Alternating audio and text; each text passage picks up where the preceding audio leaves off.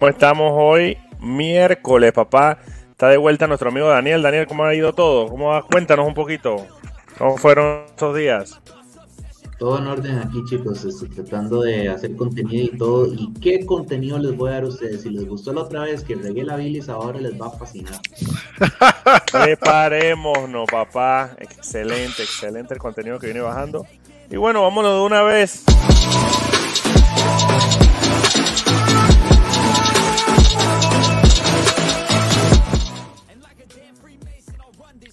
Y bueno, las 5 de la semana llega gracias a ustedes a Fitness Coffee, tu tienda de suplementos deportivos. Estamos ubicados en Brisas Mall y en los Andes Mall, así que prepárense que ya el viernes tenemos Black Friday, van a haber algunas ofertitas ahí. No les puedo adelantar, pero vamos a estar candentes. Y bueno, vamos una vez con la primera noticia. Hablan ex empleados de Twitter sobre las señales que apuntan a un fallo catastrófico del sistema. Esto le va a gustar a Yacet. Los empleados de Twitter que se han, se han marchado recientemente a la empresa han admitido a Mid Technology Review estar preocupados porque la plataforma tan solo le quedan algunas semanas de vida. La razón es los niveles actuales de su personal, las renuncias masivas de la noche a la mañana y la moral de los pocos empleados que quedan se han ido aplacando. Algunas personas dentro de Twitter estiman que el 75% de los que quedaron planeaban renunciar después de recibir el correo electrónico de Elon Musk informándoles que tendrían que ser extremadamente duros y hacer clic en sí, en un formulario de Google para seguir con su empleo. Así que resulta probable que la empresa cae muy escasa de personal clave en los próximos días. De hecho, se han ido que pocotón. El jueves por la noche de la semana pasada, Twitter comunicó que a su personal que todas las oficinas estaban cerradas el acceso suspendido después de que quedara claro que tan solo unos pocos estaban dispuestos a continuar con esas condiciones infrahumanas. En un tuit esta noche, Musk publicó que los mejores quedan, así que no estoy súper preocupado. O sea, súper preocupado, pero sí está preocupado. Lo interesante de esto es que lo que exige Elon Musk es lo que vivimos en Latinoamérica todos los días. Trabaja en la oficina de 8 a 5. Mm, la gente estaba trabajando eh, en su casa y la gente no quiere volver a las oficinas. El hombre quiere que estén en la oficina, el hombre quiere que hagan horas extras, que trabajen duro, pero se las paga. Pero igual se fueron, la gran mayoría. Ahora, ahora, ahora. Esa gente no quedó desamparada, los que se fueron. Ahorita TikTok está en proceso de reclutamiento masivo. TikTok está reclutando de Meta, ahora de Twitter, se está llevando las mejores personas para allá porque TikTok quiere hacer una super aplicación. Así que ya vienen las super aplicaciones bajando, Daniel. Primero viene de Twitter, lo anunció, pero ya TikTok estaba bastante avanzada en lo que es la super aplicación. Digo, la primera super, super aplicación existe hace rato, que es el WeChat que se utiliza en China, que es el WhatsApp de China. Y tú puedes pagar, puedes comprar, tú puedes buscar, tú puedes hacer de todo. Lo que quieren hacer acá en América, ahora Twitter, ya en China tiene poco tiempo. Mm. Inclusive, inclusive Salvador, eh, amistades mías chinas dicen que ya en China no se maneja moneda, papel ni monedas. Se maneja puro WeChat. Todo se paga por WeChat. Así que es algo muy interesante de lo que viene bajando. Y quizás, yo, mi parecer, el homo sabe lo que hace. Quizás lo hizo de adres para que la gente renunciara. Mm. Y que me imagino que moverá alguna ficha de sus otras empresas, que él tiene bastantes genios trabajando con él. Él no es el inteligente, él tiene un montón de equipo de ingenieros súper inteligentes, súper capaces. Quién sabe lo que se trama ese hombre. Digo, tiene las empresas de tecnología más, una de las más importantes del mundo y de transporte más importante del mundo. Así que por ahora, el transporte privado. Así que bueno, ya saben, muchachos, prepárense para un cambio. ¡Ey! Se me terremoto en mi casa. Prepárense para un cambio en lo que viene en Twitter. Así que seguimos. lo, que tú dices, lo que tú dices, Alexander, es, es bastante acertado. En, lugar de hacerlo ver como que yo voto a gente, ellos se votaron. Entonces, en lugar de quedar como, como Mark Zuckerberg, que está votando gente, o Jeff Bezos, sencillamente él queda como el duro, el loco, como siempre, ¿no? Una movida de estas de PR de Elon Musk. Bien interesante, la verdad. Ese man es muy, muy, muy inteligente. Hay, hay que seguirle los pasos. La historia de él es bien rara. Son cosas que uno se queda y que, ¿what? Bueno, más un día debemos hacer un especial a Elon Musk, se lo merece. ok. El talón de Aquiles de la economía de Estados Unidos por el que se pierden miles de millones de dólares. Entre el 2020 y el 2021 los ataques cibernéticos a pequeñas empresas aumentaron más del 150%, según Risk Recon, una, con una empresa de Mastercard que evalúa el riesgo de, de ciberseguridad en las empresas. La pandemia creó un conjunto completamente nuevo de desafíos y las pequeñas empresas no estaban preparadas, dice Mary Ellen Saley, directora ejecutiva de la National Security Society. es una organización sin fin de lucro que ayuda a las pequeñas empresas a crear planes de seguridad. Pero tú, me, tú te preguntarás en este momento, ¿cómo así? ¿Cómo es que, que, la pandemia puede afectar a las pequeñas empresas? Resulta que las pequeñas empresas y grandes empresas mandaron mucho su personal para la casa y trabajaban desde casa. Entonces en dispositivos algunos personales de, la persona que lo utilizaba para otras cosas, vamos a decir, eh, llegaba Daniel a su casa con su dispositivo de Dell o de, Microsoft y se ponía a ver porno en páginas ilegales y bueno, se caían los virus y se podían meter dentro de la empresa. O sea, cosas así pues. De eso se trata lo que el incremento loco que ha habido ahí por la gente que se mete a petardas.com. Así que bueno, estas son las cosas que tenemos en, en lo que está pasando en Estados Unidos. Se ha perdido mucho dinero. Están hablando de un crecimiento exponencial de los virus. Y bueno, esto es una cosa que realmente me parece impresionante porque no sé si te ha pasado a ti, Daniel, o a ti, Salvador, que te llegan de por email, te llegan correos de Trust Wallet, te llegan correos de Binance, Totalmente. que se ven súper reales. Uno tiene que fijarse en la, en, la, dirección que te escribe, ¿no? Pero hay gente que no, hace eso, hace clic de una vez en el, en el botón. Yo imagino que esa gente está haciendo dinero, brother. Dinero estafando gente. Llega mucho de Metamask, soporte de Metamask. De Uf, mucho de Metamask también, exacto. Entonces, alguien se hace con la base de datos de estas de estas grandes eh, empresas se hacen con las bases de datos y, juegan con la gente. Y, te hacen ver como si fueran realmente las empresas. Y esto es muy serio para la gente que tiene criptomonedas porque pones tus palabras, pones tu, tu frase semilla, te vas a la porra. Así que bueno. Y Cathy Wood sigue invirtiendo en Bitcoin, prevé una revalorización de la cripto del 6.000% para el 2030.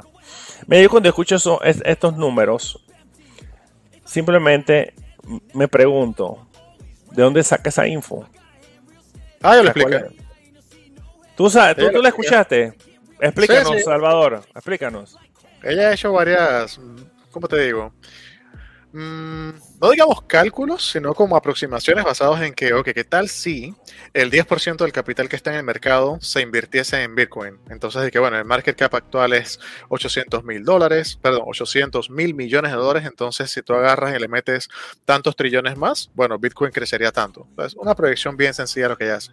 Cuando hace un 60X, como está sugiriendo ella ahí, eh, más o menos por ahí van los tiros, ¿no? Que ella se basa en que la ley de crecimiento, más o menos eh, la, ley de Moore, eh, la ley de esta de que tanta gente está invirtiendo en, Bitcoin, si la gente fuera adopters tipo Grayscale, tipo Tesla, etcétera, etcétera, pero son muchos supuestos, ¿no?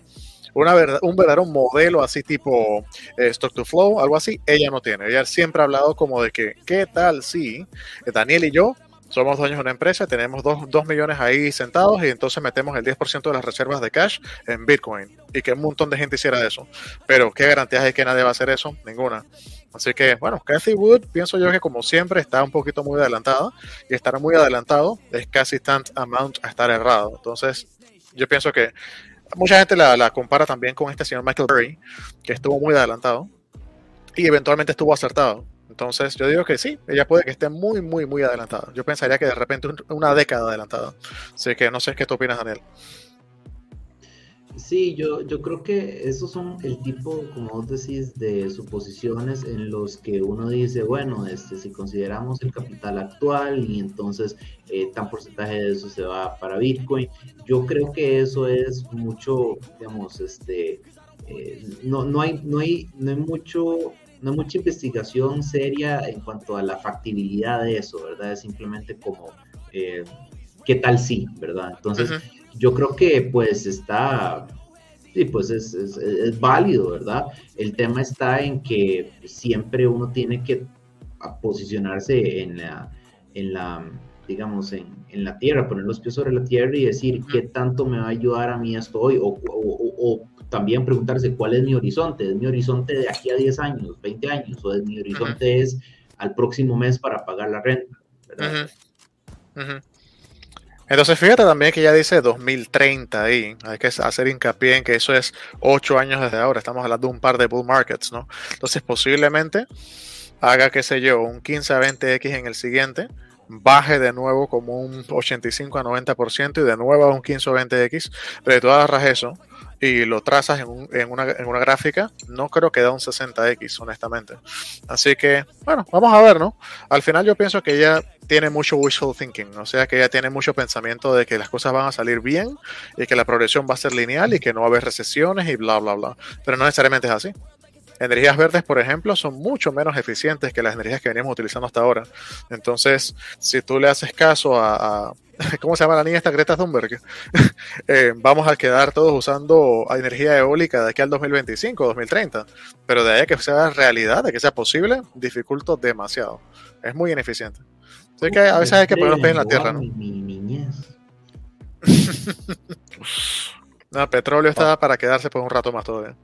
Sí, claro. Bueno, a precios actuales en torno de 16.500 dólares, Bitcoin Wood provee que su valor se multiplique por 60 en 8 años. Es decir, su expectativa es que cada token se intercambie eh, a un millón de dólares. A veces hay que atravesar una crisis para poner a prueba la infraestructura y la tesis. Yo sigo creyendo que Bitcoin va a salir de esto como una rosa, ha dicho la inversora en una entrevista en la televisión de Bloomberg. La pega que se ve la fundadora de ARK es que las instituciones tardarán más en adoptar estos activos. En todo caso, sigue siendo optimista en ese sentido, ya que considera que este tipo de inversiones darán un paso atrás para entender los fundamentos del mercado y una vez se comprendan su esencia, volverá a entrar, ya que entonces se sentirán cómodos. Y vamos a ver una mujer enfrascada en el mundo cripto. Y Francia prohíbe usar Office 365 y Google Workspace en las aulas. Esta es la razón. Y esto se lo digo a las personas que dicen, es gratis. Úsalo, es gratis. ¿Por qué pagar Zoom? Según se ha podido saber, estas versiones gratuitas no disponían de la, no disponían de la calificación Secnum Cloud, un verificador de la Agencia Nacional Francesa de Ciberseguridad ANSI para los productos comerciales en la, en la nube, aunque la postura contra el uso de estas plataformas en su versión gratuita ya viene desde antes, cuando el miembro de la Asamblea Nacional Francesa, Philippe Latoum, advirtió que al ser gratis estaba haciendo competencia leal y que el uso de los datos no cumplían con lo establecido por reglamentos generales de datos, o sea que estaban usando tus datos, lo más probable, no lo voy a decir a la pedrada creo, según señala City Digital, el uso de Office 365 está prohibido en las administraciones francesas y en esos lugares las instituciones deberán utilizar suites colaborativas en Europa que no envíen sus datos a Estados Unidos, sino que tengan aquí sus propias bases de datos en el, ter en el territorio europeo. Cabe adelantar que también Alemania se sumó a esto, así que nosotros acá en Tercer Mundista World seguramente no, no, no nos afecta que sepan todo lo que hacemos, todos nuestros datos. Pero bueno, así es el mundo que vivimos. Ah, tú sabes lo que dicen, Alex. Cuando algo es gratis es porque tú eres el producto, ¿no? Oh, profundo. Profundo, profundo ese, esa frase. No lo había escuchado, ¿no? Vamos, Microsoft y Google, minería de datos. ¿Desde cuándo? Haga, Daniel, qué sorpresa, ¿no? Sí, eso es de toda la vida, o sea. Uh -huh. Bueno, aparece otro competidor para Twitter, la red social Hive. Alcanza el millón de usuarios. De acuerdo con la firma Sensor Tower, cerca de 214.000 de todas las 333 instalaciones de Hype que ha tenido en su historia entre iOS, iOS y Android se produjeron en el último mes. Cabe resaltar que el 86% de todas las descargas de su app han tenido lugar fuera de Estados Unidos, de acuerdo con Sensor Tower. Sin embargo, Data.ai Data habla de un mayor número de nuevos usuarios que llegan desde el país norteamericano SensorTube también muestra que el lunes Hive estaba en el top 3 de aplicaciones de redes sociales en Estados Unidos. Además, la última oleada llegada a Hive tuvo lugar el viernes en fechas cercanas cuando Musk decidió traer de vuelta a Donald Trump a Twitter. Él mismo ya se había asegurado que sigue centrado en Truth Social, que es su propia aplicación. El hecho de que Hive esté capitaneando por una persona joven y ajena a las grandes tecnológicas puede resultar atractivo para la generación Z. Además cuenta con un procesamiento de uso más sencillo que por ejemplo Mastodon, donde la necesidad de escoger un servidor puede confundir a algunos potenciales usuarios. Mm. ¿Algo que decirte por ahí? Que bien por Hype me extraña bastante. Que bien por Hype. Yo, yo lo seguía desde que, desde que el proyecto era Steam, em, que era uno de los proyectos de este Dan Larimer, el que también es dueño, bueno, el que creador de EOS, eh, digamos, este, eh, otra cripto ahí. Eh, y Hype, de hecho, me acuerdo que salió, a, es básicamente un fork de Steam, cuando Justin Sun decidió comprar Steam. Entonces la gente como que tuvo una reacción ahí de, reflujo y dijo como, Justin Sun, entonces mejor nos vamos, vamos un copy-paste, creamos Hype y nos vamos por ese lado.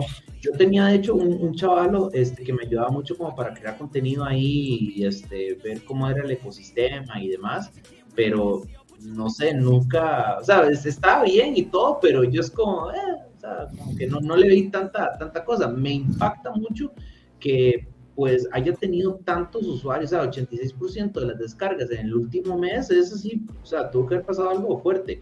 Vamos a ver qué tanto, qué tanto contenido hay, porque si se ponen con mucho contenido así como de zurdos y cosillas ahí como más políticas, yo digo como ni ya menos, si, si antes no tenía ganas de entrar, ahora mucho menos, ¿verdad? Como por el contenido que va a encontrar uno ahí.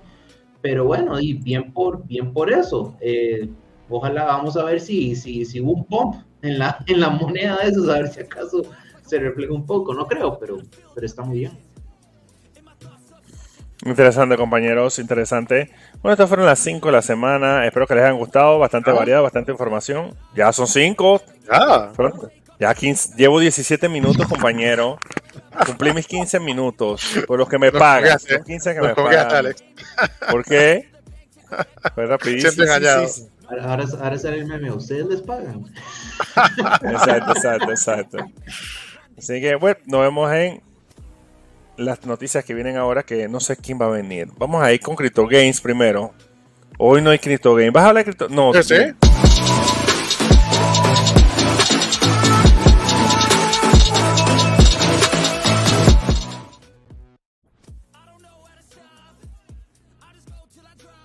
Ah, ¿qué? Listo, vale, cuando quieras. estamos aquí, Daniel, ya estamos listos. Eh, Salvador, cuéntanos. Vamos con Keto Games entonces. Vamos, Keto Games.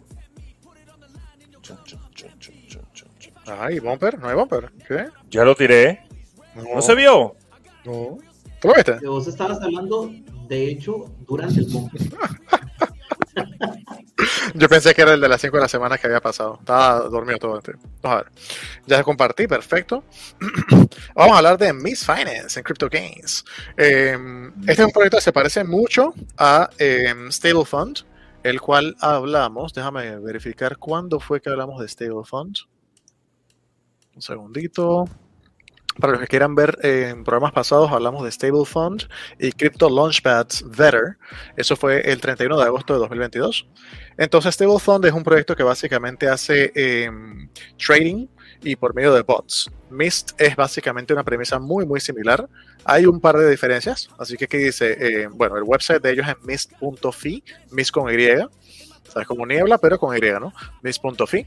Eh, dice acá, el siguiente nivel de creación de, de, riqueza, haces un staking y recibes hasta 1.5% por día en BUSD y MXST, que es el token de ellos. Entonces, ves la experiencia muy, muy similar a Stablefund. Eh, dice que en qué consiste Mist. Eh, Mist es un trading bot de eh, ¿cómo se dice esto? Es básicamente un DApp en el cual se hacen las ganancias por medio de un algoritmo o un bot que hace trading por medio de algoritmos, que es propietario básicamente de ellos, y eh, utiliza indicadores técnicos y data que está on-chain, o sea, en la, en la cadena de, de bloques, hacen, análisis de, dicen ellos también que hacen análisis de dónde se meten las ballenas, hacen análisis de la información o de la actividad previa de los bots, o sea que hay algo de machine learning también ahí involucrado en inteligencia artificial, de manera que ellos eh, activen esos trades y maximicen tu eh, rédito diario usando una combinación de estrategias automatizadas y manuales para una eficiencia óptima en cada posición y maximizar entonces tu ratio o tu ¿cómo se dice la rata en español? De eh, profit versus pérdida, no P L, como se dice en inglés, PL. Entonces, eh, aquí hasta aquí nada muy nuevo. Básicamente la misma premisa de Stable Fund. Dicen ellos que trabajan en un precio de 0.002, eh, de manera que un dólar es igual a 500 MXST. El token de ellos no ha salido aún, va a salir dentro de tres días. Entonces ahorita por defecto tú vas a estar trabajando en el tier número uno. Ellos tienen pensado tener 1, 2, 3, 4, 5 tiers. Entonces en el último tienes que tener 30 mil dólares en MXST, que son 15 millones de tokens. En este 5 mil, en este 1000, en este 100, en este 0. De manera que por defecto vas a arrancar en el tier 1 ganando 0.5% diario en BUSD. Eh, hay un 3% de staking fee. De manera que si metes 100 dólares, eh, básicamente haces un staking de 97. Right off the bat, de un principio pierdes 3 dólares o 3%. Y no tienes acceso a las señales de trading al meterte con solamente de 0 a 100. Igual cuando metes de 100 a 1000, por así decirlo, en el token de ellos, ojo, no tienes todavía acceso a los signals eh, de trade. Sin embargo, ya cuando metes de 1000 para arriba, tienes acceso a los signals. ¿Es quiere decir eso? Que ellos te no solamente el rédito este del 1% para arriba, sino que también te va a dar información de los bots, de si es bueno entrar o salir de un trade, lo cual es bastante bueno también, ¿no? Entonces, em, ahorita mismo como el token no ha salido, todo el mundo está en 0.5% como ya mencioné. Cuando salga el token en tres días, ya entonces tú vas a poder invertir en el token y así entonces vas a recibir un porcentaje más alto, ¿no? So, esto es la posición no en el en dinero que tú vas a invertir, sino en el token. So, tú puedes invertir mil en BUSD, por decir algo, y 100 en el token de ellos, y entonces eso te garantiza un 0.75% de retorno en BUSD. Ya cuando tú quieres invertir aún más en el token de ellos para llegar al 1%, ya entonces tú también recibes ganancias en el token de ellos. Pero de uno a uno. O sea, si ganas 5 eh, dólares, ganas también 5 MXST. ¿ya? Así que bueno, em, ¿cómo funciona? Dicen ellos que el alpha release, o sea, ahorita estamos en la versión alfa, pronto va a ser la versión beta, demuestra que el algoritmo de MIST y las capacidades de los bots en in the wild, eso quiere decir en español como que así en, ¿cómo se dice Daniel? Se me olvida estas eh, expresiones en español. Sí, este, e, es esta, o sea, como em, en producción, en la práctica, en la, es que cuesta, sí, cuesta traducirlo. sí, sí, sí. Em, te va a ganar, o, les va a ganar a los que soporten el, proyecto temprano y a los que hacen, staking de su token les va a dar un fair share, o sea, les va a dar una cantidad justa de réditos. Eh, ¿Por qué dicen ellos que va a favorecer los early adopters? Porque el precio del token ellos prevén que va a subir ellos lo van a ir como tuneando hacia arriba un 0.1% diario, de manera que se espera que suba un 3% mensual el valor del token. Así que ellos empezarán con este precio. Eh, eh actually, ellos van a empezar como con un pink sale o un fair sale, eh, en el cual va a ser 0016 y después lo van a subir a 0,018 y después entonces empieza a subir 0.1% eh, diario, de manera que suba un 3% mensual. Vamos a ver si eso en, efecto ocurre, ¿no? Ya que todos estamos bastante cochados en cripto para ver que estas cosas se ven muy bonitas en papel, pero en la realidad puede ocurrir cualquier cosa, ¿no? Eh, seguimos. Dicen ellos, ¿cómo funciona? Tú haces staking de BUSD por 28 días, igualito que Stable Fund, que eh, había un lock de 28 días, no está hundida tu inversión. Ojo, ojo, en eso, ¿no? Tú metes, por ejemplo, mil dólares, 28 días está ahí congelado, pero empiezas a recibir un rédito sobre ese dinero, ¿no? El BUSD es traded, igualito que en Stable Fund, en múltiples exchanges utilizando el algoritmo de MIST. Profits, eh, los, los, réditos son retornados diariamente a los que estén haciendo staking a máximo de 1.5% diario, más eh, el token de gobernanza MXST. Ojo, todavía no hemos llegado ahí. Acuérdense que hay que esperar a que salga el token para tú poder recibir este 1.5. Y eso si tú metes 30 mil dólares en el token de ellos. De lo contrario, cualquier mortal como nosotros que meta mil dolaritos o menos, de 1% para abajo, ¿no? Mantenga eso en mente, ¿no? Eh, ¿Qué más? vamos a ver, aquí tiene una calculadora, como siempre te dicen de que, ah, mira, si te lo dejas por tantos días a un eh, compounding diario y metes 10 mil dólares, wow, vas a recibir 14 mil dólares en ganancias y demás. Vamos a ver aquí. Bueno, esta gente no lo calculó bien. Vamos a poner aquí que el interest es 0.75% y vamos a poner aquí que meto mil dólares. A ver si me funciona el cálculo. Ahí está. So, duplicaría mi dinero en 100 días según esto, ¿no? A 0.75. Por, por, poner un ejemplo, ¿no? Pero recuerden que siempre es aconsejable no que hagas compounding de una vez, sino que vayas sacando un rédito primero y una vez que sacas tu plata, entonces la dejas ahí para jugar con el house money, para jugar con las ganancias. ¿no? ¿Qué más? Aquí está el light paper de ellos, son como 14 paginitas, recomiendo leerlo exhaustivamente, entender bien antes de, si quieren intentar meter plata ahí. Y el roadmap o la hoja de ruta 2021 ellos trabajan en las estrategias, se refiere con Strat, algo Build Start, uh, empiezan a, a, trabajar en los algoritmos y después en el testing o las pruebas que hicieron con el algoritmo el año pasado. En Q2 de este año entonces, Private Raise, o sea, eh, levantar un capital de manera privada.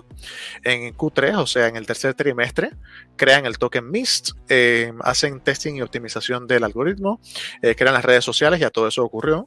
El website ya es creado también. El diseño de la, de la DAP o aplicación descentralizada también ocurrió ya y el mercadeo. So, ahorita mismo estamos aquí. ¿Qué viene ahorita? Viene la generación del token, el cual va a ocurrir en tres días. El contrato de staking, ya se puede hacer staking by the way, pero todavía no se puede hacer staking con el token de ellos. El testing de la aplicación descentralizada, mercadeo, listado en DEX y en SEX. Bueno, esto dice aquí, ellos hicieron un, un, artículo de Medium en el cual dijeron que no se van a listar en los exchanges, punto. Así que esto tienen que actualizarlo. Eh, eso sería el website y las redes sociales acá ven que tienen Twitter, tienen Telegram, tienen Reddit, tienen eh, GitHub. Si van a ver las redes de ellas, hay bastante gente metida en las redes, eh, por lo menos en el Twitter. Tiene 36 mil seguidores. Este proyecto acaba de empezar, así que está bastante ágil el crecimiento de la red de ellos. Aquí dice que se unieron en agosto, pero el, el DAP en sí empezó a funcionar hace unas semanas. Eh, y el Telegram tiene más de 15.000 personas, 15.900 miembros. Así que yo no sé cómo se ha regado tan rápido esta vez. eh, aquí está el light paper. Como mencioné, 14 paginitas. Les recomiendo que lo lean. Aquí hay bastante teoría de qué es lo que ellos hacen. Lo de los 28 días que ya mencioné. Lo de que puedes subir hasta 1.5 por día.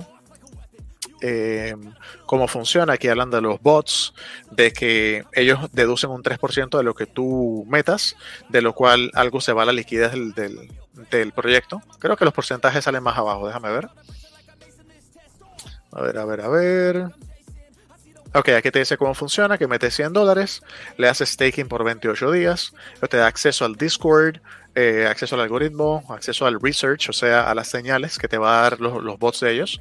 Entonces aquí se tiene un 3% de deducción, lo que tú, lo que tú metes, de lo cual 0.5% se va a liquidez, como mencioné, 0.25% al buyback del MXST, o sea, para crear un buy pressure, para subir el precio del token, y 0.25% va a ser airdropped a la gente que está haciendo staking del token MXST. ¿ya? Entonces aquí sale up to 1.5% daily in BUSD, o sea, hasta 1.5% diario en BUSD. Ojo, esto es sobre lo que tú metiste en BUSD, no lo que metiste en MXST, ¿ya? Y eh, Receive Rewards to Compound. Esto es algo cool que no tenía Stable Fund, que tú puedes hacer restaking aquí con un botoncito, pum, de una vez. Allá tienes que claim para poder hacer restake y gastar más gas en el proceso. Aquí de una vez lo puedes hacer y reclamar original eh, tu, tu, staking original después de 28 días. Así que tú puedes tener 1000, ponte que esperas a que se generen unos cuantos dólares ahí, en 28 días sacas tus 1000 y dejas el resto trabajando para ti ahí. ¿no? El sistema trabaja como, como dice aquí, dice que los usuarios hacen staking de su BUSD en el smart contract de MIS, ya eso lo mencionamos, el 3% de staking ya lo mencionamos, 28 días lo mencionamos, que se te va a dar MXSD tokens proporcional a tu stake BUSD uno a uno. Eso creo que no queda muy claro ahí, pero como yo expliqué, si tú recibes un dólar, tú también recibes un MXST siempre y cuando tengas un staking de MXST en el proceso. ¿ya? Eh, throughout the staking period, uh, return up to one, uh, ya se lo mencionamos, hasta un 1.5% de profit. Puedes sacar tu daily profit de una vez o hacerle compounding de una vez también. Y en la conclusión del periodo de staking, entonces es tu initial stake back en 28 días, menos el 3%, obviamente. ¿Qué más? Aquí hablan un poquito de los tokenomics. Lo del 0.25% que ya mencioné. Eh, rewarding existing platform users, holder, pay reduced deposit fee. Ah, si tú tienes X cantidad de MXST, también pagas un poquito menos en el depósito. O sea, el 3% baja a 2.5 o hasta 2%. Déjame regresar acá para que lo vean. Aquí me parece que lo decía. Sí, 2.5% si metes 5 mil dólares en MXST y 2% si metes 30 mil. Una cantidad bastante grande de dinero. No recomendaría ni de locos meterse con tanta plata ahí. Si tu idea es hacer un ingreso pasivo y diversificar, de repente empezar con un poquito de capital o te permita tu, tu cuenta bancaria, ¿no? Recuerden que no, no deben invertir más de lo que estén dispuestos a perder, ¿no? Eh, ¿Qué más por aquí? ¿Cómo estamos? 30 minutos. ¿Ya me quedan qué? Cinco minutos, Alex. ¿Cuánto le metemos más ahí? Dale, dale, porque, porque Estamos solitos hoy. Sí, estamos solitos, así que podemos darle más tiempo. Puedes, puedes hondear más en el tema. Belleza. Ok, entonces como mencioné, hay tiers, en español sería como niveles, ¿no? No crean que esto es una red multinivel, sencillamente son niveles en el que tú puedes estar de acuerdo con cuánto tú metes en tokens. No es que digas, ah, yo soy un capitán o yo soy un no sé qué VIP, whatever, nada de esa vaina. Sino que si tú compras MXST y tú lo tienes en tu cartera, eso aumenta tu rédito. Acuérdense, lo que aumenta tu rédito es esto, no cuánto BUSD metas. Mantenga eso en mente. Entonces, si yo hago staking de MXST, pero nada más tengo hasta 1000 MXST,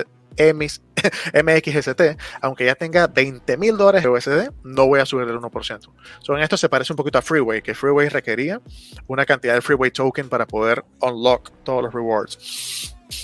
¿En qué más, qué más, qué más? Aquí hay un poco más de los tokenomics. Esto es otra cosa que ellos no han actualizado, que en el artículo de, de Medium dijeron una cosa y aquí dice otra, pero dicen que lo van a actualizar. ¿A qué me refiero? Eh, aquí ellos dicen que el team se va a quedar con un 5%, que un token sale de 60%. Ellos dijeron que esto va a cambiar, entonces ellos no piensan quedarse dije, con nada de los tokens, lo cual ojalá sea cierto, ¿no? Eh, tiene 18 decimales el, el valor del, del, token en sí. El símbolo es MXST, pero se llama MIST. Y el supply es un billón o un millardo en español. Y ya, aquí están las redes sociales de ellos. ¿Hasta aquí alguna pregunta, Alex o Daniel? Entonces, este es, es un sunk investment, pero después de los no. 20 o 28 días puedes retirar el principal, es, ¿verdad? Sí, no, es, no es sunk, sino que es como, como stable fund que retiene tus fondos locked por 28 días. O como yield notes que los retenía locked por 6 meses, pero ya tú después podías sacarlos, ¿no? Entonces no es sunk en el sentido de que lo pierdes como en Horde, que tú metes 1000 en un nodo y espera a recibir esos 3000, ese 300%, eventualmente, que ya sabemos que no va a ocurrir en el caso de Horde. Pero en el caso de esta gente, en el caso de stable fund eh, y todos estos que no son ROI, sino que tú recibes un, vamos a decir, un rédito sobre la base del trading de esos bots. Tú puedes sacar a los 28 días y olvídate. Ya dejas el, el, el resto ahí y lo vas compounding, compounding, compounding, ¿no? Ok, ok, perfecto. Sí. Entonces, así se build up. Aquí tú ves que dice BUSD Balance. Yo ahorita no tengo nada. Eh, MXST Balance no podemos tener nada porque todavía el token ni siquiera existe. Ahorita tienen en TBL 725 mil dólares, lo cual está bastante bien. Esto ha crecido súper rápido. Yo todavía no me explico cómo ha crecido tan rápido. Eh, aquí sale Unlocked Funds. O sea, si no están locked o staked, están como My Unlocked Funds, o sea, como en Stable Fund, que tienes una cartera, pero no, de, no por defecto está staked, ¿no? Puede estar ahí sencillamente sentado haciendo nada. Pero ya cuando está locked, o sea, por 28 días, ahí sí está produciendo un rédito, ¿no? Y estos son tus claimable rewards, o sea, tus recompensas que puedes eh, pedir de vuelta o, recoger. Aquí sale entonces mi balance. Ahorita mismo no tengo nada de BUSD. Si tuviera, me saldría de cuánto tengo.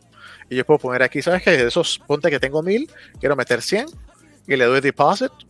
Me va a salir entonces una autorización para hacer, eh, para tener acceso a mis fondos en MetaMask sugiero revisar eso porque por defecto te va a decir de que tiene acceso a una cantidad casi infinita de, de tokens, como 10 a la 16, una locura. Entonces, ¿qué recomiendo yo? Recomiendo que edites ese permiso y le pongas ahí lo que tú vas a depositar. No mucho más, porque si no, entonces el contrato lo pudieran violar y pudieran sacar tu dinero, ¿no? Son muy importantes eso. Eso se entendió, Daniel, ¿verdad? Sí, sí, sí. Eh, entonces aquí sale rewards, ahorita mismo no tengo nada. Si tuviera 100, por ejemplo, en recompensas, ponte que tengo 1000 eh, state, que está aquí locked, y tengo 100 en recompensas, aquí yo puedo hacer directamente compound. No es como en Stable Fund que era eh, sacarla y luego redepositarla, no, aquí de una vez compound. Que yo sepa, todavía no va a hacer nada de auto compounding, así que lo más recomendable es que todos los días le des compound reward o lo que sea vamos a decir, rentable para ti. Lo que si la recompensa es 10 centavos y te vas a gastar 10 centavos en gas, no tiene sentido, ¿no? Pero si la recompensa es 50 dólares y de repente eso es todos los días, ya ha sentido hacerle eh, eh, compounding todos los días, ¿no? La idea es no gastar demasiado gas que no haga rentable estar en el proyecto, ¿no? Aquí sale entonces el history, de nuevo muy muy similar al diseño de la página de StableFund, parece que fueran páginas hermanas la verdad. Y aquí te va a salir entonces las transacciones que tú has hecho y te va a decir la fecha en, la cual el capital va a ser eh, soltado, por así decirlo, que es un, un, una contea, un conteo hacia atrás de 28 días, 27, 26, hasta que ya tú sabes, bueno, tal día mi capital lo puedo sacar de vuelta, ¿no? Y dejar solamente las ganancias. Y bueno, ese es el DAP bien, bien, bien sencillito. y básicamente todos los días vas a estar ganando un eh, porcentaje de acuerdo con esta tabla, ¿no? Por defecto 0.5%. no sé si me lo perdí, no sé si me lo perdí, pero ¿quién está detrás de este proyecto? No te lo perdiste. Em, ellos tienen un Telegram, ellos tienen, em, como quien dice, las redes sociales, pero ellos no están. Entonces no sabemos quiénes son. Eh, básicamente es como el Wild Wild West, como sabemos, de este mundo DeFi, que tú que veas un, proyecto inteligente, un contrato inteligente, pero que no dice que es Daniel eh, Rojas o Salvador Torres, sino eh, fulanito de tal, un influencer random, que nunca le has visto la cara. no sabemos. sin embargo, en cuanto a transparencia, ya que preguntaste, ellos tienen esta parte, un GitHub, en el cual ellos ponen Proof of Profits, o POP. Ponen aquí Previous and Current, o sea, previamente y actualmente, y está actualizado. Aquí sale que se actualizó de tres días. Entonces tú vas a ver un montón de imágenes en las cuales ellos ponen todos los trades que ellos hacen, o no todos, pero unos cuantos que ellos consideran que es una prueba de profit para que tú veas que en efecto están haciendo eh, trading en el fondo, ¿no? Lo cual no hacía Stablephone, por cierto. Stablephone se negaba a dar esta información porque ellos decían que era eh, propiedad intelectual y que iban a poner eh, en riesgo sus inversiones, que alguien podía apostar en contra de ellos, que bla, bla, bla. Bueno, esta gente dice que no, que ellos son full transparentes. Entonces, mira, aquí hay una de esas imágenes, ejemplo. Aquí sale Miss Finance, 73% average profit for a single strat, o sea, una estrategia sencilla average between 70 and 90%, o sea, un promedio entre 70 y 90% de acierto. El, promedio de por sí es 73%. Aquí sale, ¿cuál es el net profit? 38 mil dólares 38.84%.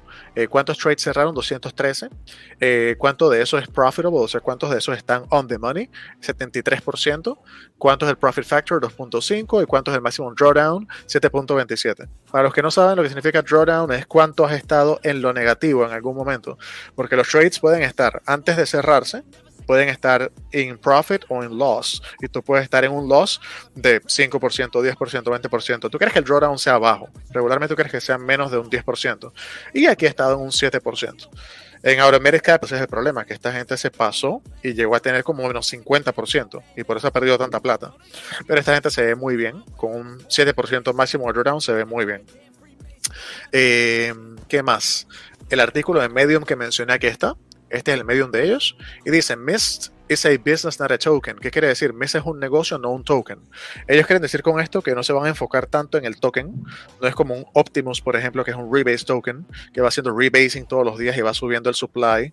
No, esta gente dice que esta solamente es eh, la idea, crear un, ecosistema que crezca orgánicamente, eh, que ellos sí quieren tener su liquidez para estar más seguros que otra cosa. Por aquí en algún punto dicen que es un seguro, que no es que necesariamente ellos quieran tener ese fondo allí, ni van a tener un liquidity management system como Horde, nada de eso, sino como una reserva, ¿no? Es que creo que más o menos de la mano con esto que salen los tokenomics del, del white paper. Decía que el serve del 30%, si mal no recuerdo. Por aquí estaba, aquí está. Eh, reserve, no, 15%. Marketing, 10%. Liquidez del exchange, 10%. Y el equipo, 5%. Bueno, esto va a cambiar pero si ellos pretenden supuestamente no quedarse con nada y aumentar entonces la cantidad de reservas. ¿Qué más? Eh, ¿Por qué se ha cambiado? Aquí habla de que ellos realizaron de que el token no es su, su negocio central. Eh, de hecho, ellos nunca quisieron que fuera el negocio central o arriesgarse a que fuera un contribuidor a la disrupción del negocio central. ¿no? Así que en lugar de tratarlo como un token normal, van a tratarlo como un producto del ecosistema y bien enraizado en crear utilidad intrínseca y vamos a decir valor eh, de, de, largo plazo, ¿no? Que es algo que digo, estas palabras las hemos escuchado quién sabe cuántas veces, pero con lo que ha ocurrido en Free Arrows Capital, en FTX, en Celsius, ya esto nos no sabe a cualquier cosa, ¿no? Entonces, vamos a pensar que sí, en efecto, es a tener una reserva.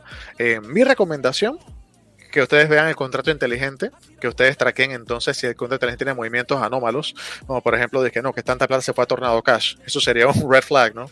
Entonces, cosas como esa es bueno eh, leerlas, entenderlas y ver más o menos de qué va el proyecto y si se ve como que es algo serio, si se ve algo como que tiene sentido o no. Y aún así, eh, mira, eso, Jet, Jedi Santori, te das cuenta de que es una persona que tiene un nombre ahí, un, un seudónimo, ¿no? So, pueden tomar eso con un grano de sal, si es serio o no es serio el proyecto. Yo diría que es una buena alternativa para diversificar un portafolio de ingreso pasivo, pero no para que metas toda tu plata. Esto no es una cuenta de ahorro, ni mucho menos. yo lo veo así, yo lo veo como que yo quiero un ingreso pasivo de X, yo meto plata para conseguir ese ingreso pasivo. Ahorita mismo mi, mi ROI de todo mi ingreso pasivo es como 64%, ah, con la caída de Horde, de Yieldnos, de todos estos proyectos, ha bajado mucho. Así que yo tengo que seguir invirtiendo para subir mi ingreso pasivo, pero a sabiendas que es algo que puedo perder, ¿no? Muy importante tener eso en mente. ¿Qué más nos? ¿Cómo estamos de tiempo? Bueno, ya, me comí todo el tiempo. Así que bueno, ahí están las redes sociales de ellos. Les recomiendo que evalúen el proyecto, se lean todo. Si les interesa, metan al guillo. Recuerden que es algo que siempre puedan perder. No metan allí los ahorros ni la manutención de, los peladitos, ni mucho menos. es algo que tú lo, lo inviertes con miras a que lo puedo perder, pero sería favorable tener un ingreso pasivo y apenas vas haciendo un rédito, sacarlo. Ya salvas tu plata y dejas lo demás allí como ganancia, ¿no? produciendo más plata. Y eso es todo para hoy, Alex. ¿Alguna pregunta adicional antes de pasar a, a fundamentos? La verdad, bastante completo. Bastante completo. Así que nos vamos con fundamentos.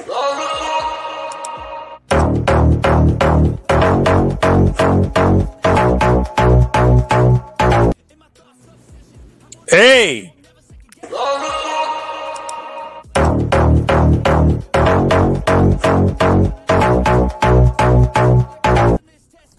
Ahora sí. Por eso me guiaste en otra vuelta. Sí, sí, sí, sí. Hey, ¿cómo estás, Daniel? ¿Qué traes? ¿Qué traes? Yo sé que hoy, hoy Daniel viene muy emocionado, así que estamos todos como con la ansiedad de ver qué trae. Vamos a ver.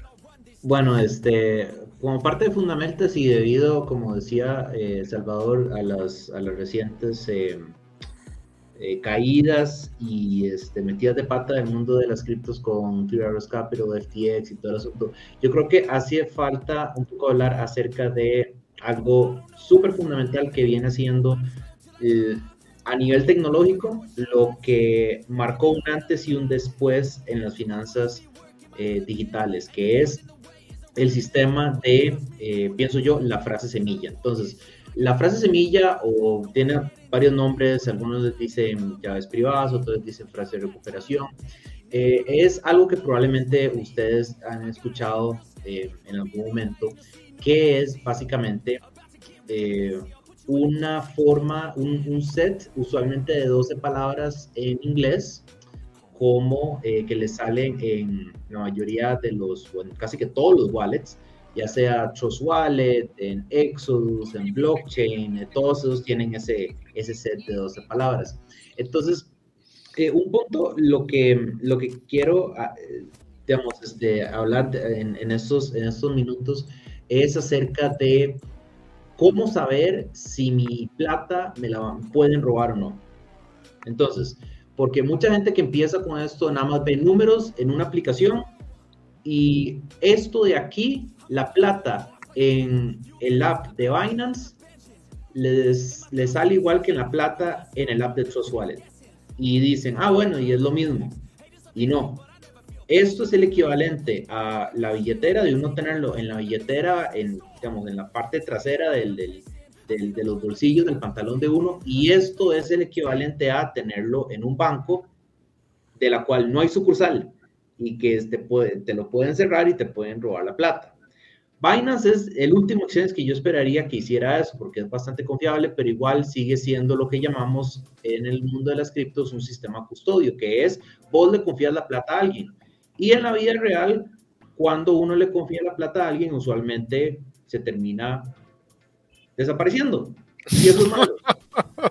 Entonces, en el mundo de las criptos, con la plata digital hay una forma, antes no había forma, antes con plata digital estabas confiando en que el chaval que construyó la aplicación y al que le dice la plata que te guarde la plata y que te permita transaccionarlo. Antes eso era la única forma. Con las criptos y con la aparición del blockchain eso llegó a cambiar. Entonces, ¿cómo sé cuando yo tengo control de mis propias criptomonedas? Cuando yo tengo en mi aplicación cuando me dan un set de 12 palabras en inglés llamadas frase semilla o frase de recuperación. Ahora, ¿cómo sé eh, ¿qué, es esta frase semilla frase de recuperación? ¿Qué pasa si yo tengo mis criptomonedas en este app, en este wallet, en Trust Wallet, y se me pierde eh, el celular o se me borra la aplicación, o peor aún, en esas, en las hardware wallets, ¿verdad? En las wallets físicas, ¿qué pasa si se, se, me, se me pierde o se me destruye o se me cae en la piscina y se muere? ¿Pierdo las criptomonedas? La respuesta es no. ¿Y por qué no? Porque si ustedes llegan y apuntan en una tecnología que ustedes deberían conocer, que es papel y lápiz, si ustedes apuntan en papel y lápiz la frase semilla, es el equivalente a tener apuntada la combinación que abre esa bóveda. Entonces, em, un poquitillo para hacer una analogía, digamos, este es un TikTok que yo hice en donde más o menos explico un poco este, de qué se trata esto, digamos, si desaparece Ledger o desaparece Trust Wallet, si la frase semilla, ah, qué bien, este, StreamYard nos está haciendo la, la broma de, de sí, producirlas, qué bien. Entonces vamos a ver, voy a hacerle, voy a hacerle un toquecillo, vean, no, no van a ver el video reproduciéndose, pero sí van a ver el garabato final que yo hice, que es lo que me interesa. Entonces, ok, ya lo, no, al revés, aquí, ahora sí, listo. Ok, la frase semilla es una llave, imagínense que es una combinación, esas 12 palabras es una combinación, es una contraseña. Y vamos a hacer la analogía con el correo electrónico. En el correo electrónico, ustedes lo pueden acceder por medio de aplicaciones, como una aplicación en su celular, en la aplicación de Gmail, o ustedes se pueden ir a google.com desde Chrome o Firefox en su computadora. Y al final lo que ustedes van a leer es el mismo correo. El correo es el mismo ya sea que ustedes lo accedan en su aplicación, en el celular, o ya sea que lo accedan en su navegador, en Chrome o Firefox, en su computadora. Es lo mismo. El wallet es, viene siendo como la aplicación. Entonces, la plata que ustedes tienen en wallets como Trust Wallet, digamos, o como algún otro wallet, por ejemplo, este, no sé, blockchain o este, ¿qué otros wallets hay? El que sea, es, debería ser lo mismo siempre y cuando soporten las mismas monedas, pero eh, a grandes rasgos es lo mismo. Entonces, si ustedes, si, si aquí tienen esta Trust Wallet y se les borra la aplicación, ustedes pueden descargar Trust Wallet en otro celular o incluso otro wallet y en la mayoría de las veces sí deberían ver la misma, eh, la misma información, las mismas criptomonedas y el mismo correo. Es una forma extra de poderlo acceder.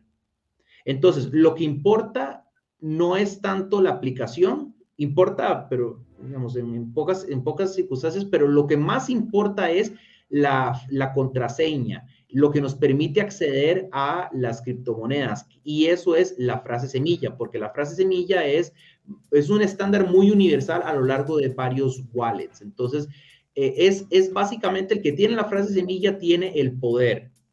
Entonces, por eso es que ahora que estábamos al principio mencionando acerca de, de los correos de estafa que nos llegan de Binance, de Coinbase, de, Metamask, de todos los lados, eh, que son correos falsos, son correos de phishing, preguntando por esta frase semilla, eso es lo único que la gente necesita para robarle toda su plata. Entonces es muy importante que ustedes lo apunten, no tanto en pantallazos, eh, porque se hackean el teléfono y pues este, ya se roban toda su plata, pero en papel y lápiz y varios papeles, varios, varias hojas de papel y lápiz, ¿verdad? O sea, la cuestión es que se mantengan pues seguras. Eso es un poco el tema de la frase semilla. Entonces uno dice, Daniel, ¿y yo puedo elegir las 12 palabras? La respuesta es no. Eh, hay un estándar eh, que eh, todos los wallets tienen para generar esa frase semilla. Este es un sitio web muy, muy interesante. Es, es, una navaja suiza de herramientas. Yo de aquí aprendí un montón acerca de cómo funcionan las frases semillas. Eh, no solamente que no solamente hay en inglés, pero hay hasta en japonés, en español. Hay un montón de, de idiomas en los que están las frases semilla. Pero para ustedes, solo en inglés. Porque la gran mayoría solamente soporta frases semilla en inglés. Entonces, aquí este sitio web me está dando una frase semilla de 12 palabras al azar, generada completamente al azar. Y esta frase semilla, lo que quiero aquí ejemplificar es que de la frase semilla sale todo. Sale incluso las direcciones de Bitcoin. Todas estas, todos esos números de aquí, esta primera columna de acá, esta columna de aquí son todas las posibles eh, direcciones de Bitcoin que se pueden generar. Se pueden generar un chingo de direcciones, un montón. Y de aquí también se puede generar eh, diferentes estilos em, de, o diferentes eh, tipos de dirección de Bitcoin, que no voy a, no, voy a, por cuestión de tiempo, no voy a ir por, por, por eso. Este es un ejemplo de eh, la frase semilla que da, por ejemplo, Trust Wallet. Como ven, son 12 palabras en inglés. Eh, aquí también les dice que la escriban o la impriman en un lugar bastante seguro porque pues es lo que ustedes necesitan. Eh, una, un tema, ahora que estoy hablando de Exodus, Exodus Wallet es un excelente wallet, a mí me gusta mucho, yo lo uso, pero un par de personas me han dicho que les han robado plata de aquí. Y la razón, creo yo, que era porque ellos lo tenían en Windows.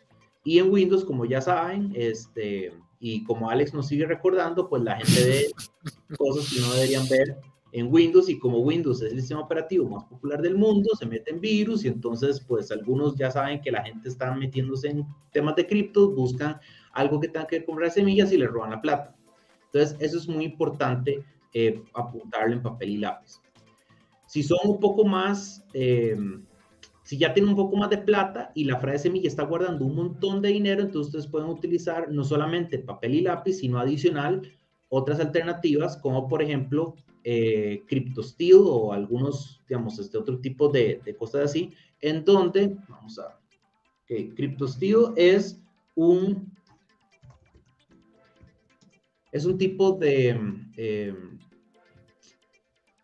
es un tipo de forma de poder eh, guardar la frase semilla. Están en este tipo como que son como plaquetas, que a mí en lo personal no me gustan porque no caben, digamos, tienen un, límite de, de, cuenta de caracteres. Este es el que yo hice un video, CryptoSteel. Eh, básicamente cada una de estas eh, fichitas de aquí contiene una letra. Entonces ustedes lo que hacen es que ponen las palabras, por ejemplo, aquí, de aquí a acá, aquí está una palabra y cada una de estas, eh, de estas fichitas es una, es una letra. De aquí a acá hay otra, es la segunda palabra, y así va, ¿verdad? Entonces, esto de aquí es muy útil porque como es acero, entonces eh, no se moja, bueno, a ver, se moja, pero no se va a destruir por, por humedad, no se va a destruir por, por, por fuego, eh, ni tampoco por presión. Y si ustedes necesitan, este, no sé, si ya se ponen ahí paranoicos nivel Liam Neeson, eh, y ustedes no se aprenden las 12 palabras y necesitan transportar toda su riqueza en criptomonedas a lo largo de fronteras y saben que les van a revisar las, los celulares, ustedes pueden borrar los wallets de los celulares y aprenderse la frase semilla. Y con eso ustedes pueden literalmente transportar millones de dólares eh, a través de países, con la mente, literalmente, porque, o sea, la frase semilla es lo que, lo que les permite acceder a esos millones de dólares. Eh, y si no se las memorizan, ustedes pueden guardarlo en el CryptoSeal Capsule y metérselo ya saben dónde, para que entonces no... ¿Cómo? En el bolsillo, en el bolsillo. En el bolsillo, exactamente. yo, yo, yo para, para, para, algo fácil me agarraré mi frase semilla de una, de una poesía, una vaina así. Ya, puf, ya está. Una poesía bruja. Acuérdate que el tema es que no puedes elegirlos, ¿verdad? Exacto. Exacto. No puedes elegirlos. O sea, tu, tu wallet te va a generar tu frase semilla. Lo que uno trata de hacer es tratar de hacer una historia, que esa es una de las... ¿qué pasó ahí? Ajá. ¿Qué pasó? ¿Dónde? Ah, no, no nos cambiaron... No nos cambiaron el logo. Ey, ¿qué pasó? ¿Ah? Ya nos sacaron, ya nos sacaron. ¿Qué pasó aquí? ¿Qué pasó aquí con Cristian Albelo? Pensamos arreglar eso inmediatamente. Pero sí. Pero eso como mencionaba Janel, puedes hacer como un mnemónico, ¿no? Ah. Exactamente, hacer un mnemónico. Entonces, este, eso es una de las, eh, una, una, estrategia que yo había escuchado de Román Campoya, me parece que es este, un chavalo que es como todo un genio en lo que es memorizarse cartas y cosas así. Ah, ya estamos de regreso. Entonces, uno lo que puede hacer es decir, como de paths to start. Entonces, uno dice, como, ah, bueno, lo, yo me imagino en mi cabeza primero un camino y al final del camino una piscina, ¿verdad? Y así uno va, pues, este, como inventándose una historia para tratar de memorizarse la frase semilla. Eh, claro, eso ya es, ¿verdad? No necesitan hacerlo, ya como de, nuevo, depende de su nivel de paranoia, porque para la gran mayoría de la gente, simplemente con apuntarlo en un pedazo de papel, varios pedazos de papel, porque si no después se les olvida, ¿verdad?, dónde estaba, entonces eh, ustedes nada más hacen eso y em, ya saben que por más que eh, hackeen a FTX o hackeen a True Capital y pierdan el dinero, sus criptomonedas van a quedar en su wallet y nadie se los va a poder robar. Entonces, esos son como básicamente el tema de la frase semilla. Es un tema en lo que yo he investigado eh, bastante. Es muy importante que ustedes sepan que existe y que em, el dinero que ustedes tengan, que si ustedes quieren hacer un ahorro, que sea en un wallet que les provee esta frase semilla. Entonces, súper importante. No sé si tienen dudas o comentarios. Clarito, Daniel. Clarito, clarito. Clarito con el petróleo. ¿Qué te opinas, Daniel, sobre el tema de, de, estas wallets que están así básicamente en la blockchain? Em, hacerlo de delegar tus criptos a alguien más. ¿Hay un riesgo en eso? ¿Tú piensas que eso está seguro? Em, en la parte como de, de, las criptomonedas que permiten staking, decís.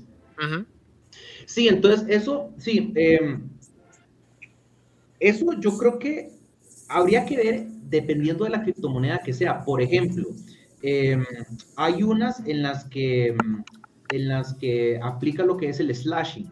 El slashing es cuando vos le delegas tus criptomonedas a un validador y ese validador no está en línea porque necesita estar en línea como 99.97% del tiempo o algo así, o quiere jugar de listo y hacer un doble gasto, entonces el, y, el protocolo se da cuenta, los validadores se dan cuenta, apuntan a ese validador y le dicen, ah, se quiere pasar de listo, ¿sabe qué? Pues este, ya no le vamos a dar recompensas o le vamos a quitar un porcentaje de su principal. Y si uno, con la suerte que yo tengo, le doy el validador a alguien que se quiere poner de listo y hace eso, entonces yo puedo perder no solamente mi recompensa, sino también el principal. Pero eso no pasa en todas. Por ejemplo, Cardano es uno que a mí me, tiene impactado. Cardano yo no sé cómo funciona, porque Cardano no tiene periodo de bloqueo. Eh, vos puedes sacar las, puedes hacer stake y puedes sacarlos inmediatamente. No o sea, full liquid, liquid staking. Full liquid staking. No tiene slashing. No sé cómo hace. Eh, tiene un montón de pools descentralizados ahí, entonces es como impactante. En cambio, digamos, hay unos que sí son, pues, eh, más conchos, ¿verdad? O sea, más, más, más duros y que enfuerzan la cuestión más duro. Em, entonces uno dice como, hmm, mira, este, ¿qué tanto puedo eh, confiar en un validador? Y en ese caso la respuesta sería como meterse en el Discord, en el Telegram, preguntar a ese validador, mira, como qué historial tiene, qué tanto, qué tan comprometido están con el proyecto, hace cuánto inició, el, digamos, este, el, el, el setup que tiene ese chavalo, si es un chavalo que nada más está eh, digamos, este, compró unos servidores en DigitalOcean, ¿verdad? O si, no sé, ya, o si es la computadora de la esquina de la casa que a veces se sobrecalienta y se cae, ¿verdad? Cosas así. Uno dice como que, bueno, ¿qué tanto le puedo eh, depositar aquí como para este, que me, a mí me haga ese, ese ingreso pasivo, ¿verdad? Pero, mm. pero sí, depende de, depende de la criptomoneda. Así que al final, eh, para concluir el tema este de, tener tus llaves eh, y lo más seguro posible, podemos concluir de que sí, en efecto es mucho mejor tener una cartera caliente que tenerlo un exchange centralizado, ¿cierto? Totalmente. Pero si le haces, si le delegas tus fondos a alguien más, te puede pasar lo del slashing y puede pasar que comprometan tu, tu capital por básicamente estar poniéndolo en un pool que de repente no es el más, vamos a decir, más seguro, ¿no? Así que al final, lo más seguro, seguro, seguro es una cartera fría, ¿cierto?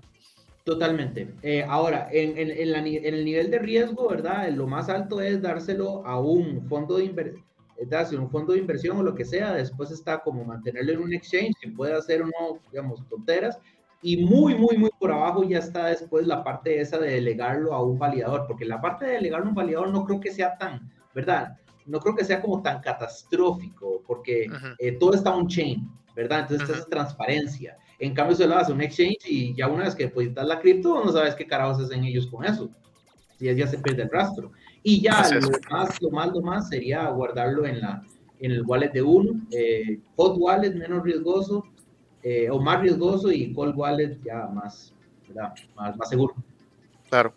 Aprovechaba todo esto para darle un poquito de contexto a la gente que de repente no está tan ducha como nosotros que se entienda de que hay niveles y niveles de riesgo, ¿no? Está desde darle tu plata a Sam Manfred hasta tenerlo debajo del colchón, ¿no? Así que, nada, para que vea más o menos. Yo me manejo con carteras calientes, Eh, hasta ahora me ha ido bien, gracias a Dios, pero hay que tener en consideración que no es tan poco riesgoso como una cartera fría, ¿no? Claro. Esa de, de, la cuestión de metal, me imagino que uno con un buen artesano no puede hacer una copia. Eh, Daniel, me imagino. Claro, es más, puedes y, tener una placa y, que, digamos, este, te, te lo engrave. Y se, se podría guardar, aunque sería como contradictorio, ¿no? Pero se podría guardar en un depósito en un banco, tener una copia guardada. yo, conozco, yo, conozco, a personas que han estado en cripto mucho tiempo y eso hacen. Eh, lo ponen en un banco, irónicamente, ¿verdad? Pero, este, a ver, en la vida real, ¿quién carajo va a saber qué es eso? ¿Verdad? Es como dos de ¿Qué, verdad? Nada más, eh, ¿verdad? O sea, dependiendo de tu nivel de paranoia, si vos nada más pones las 12 palabras en inglés, nadie va a saber qué es eso, no hay contexto, ¿verdad? Si vos pones Bitcoin o algo así, es como, ah, mira, ya, ya, ya, ya un poco la regaste, ¿verdad? Y, si crees que alguien se va a meter ahí, que normalmente la gente pues no se va a meter en una caja de, de depósito del banco, ¿verdad? O sea, no, eso, es muy seguro, muy seguro. Ni cuando roban los bancos entran ahí. Exacto. Entonces, este, todo, todo mucho, de, todo depende bastante. Bueno, señores, se nos acabó el tiempo de hoy. Fue un programa bastante, bueno, bastante interesante. Hubo mucha información. Eh, nos vemos hasta el próximo miércoles. Daniel, esperemos que estés por acá. Salvador, buenas noches. Buenas noches.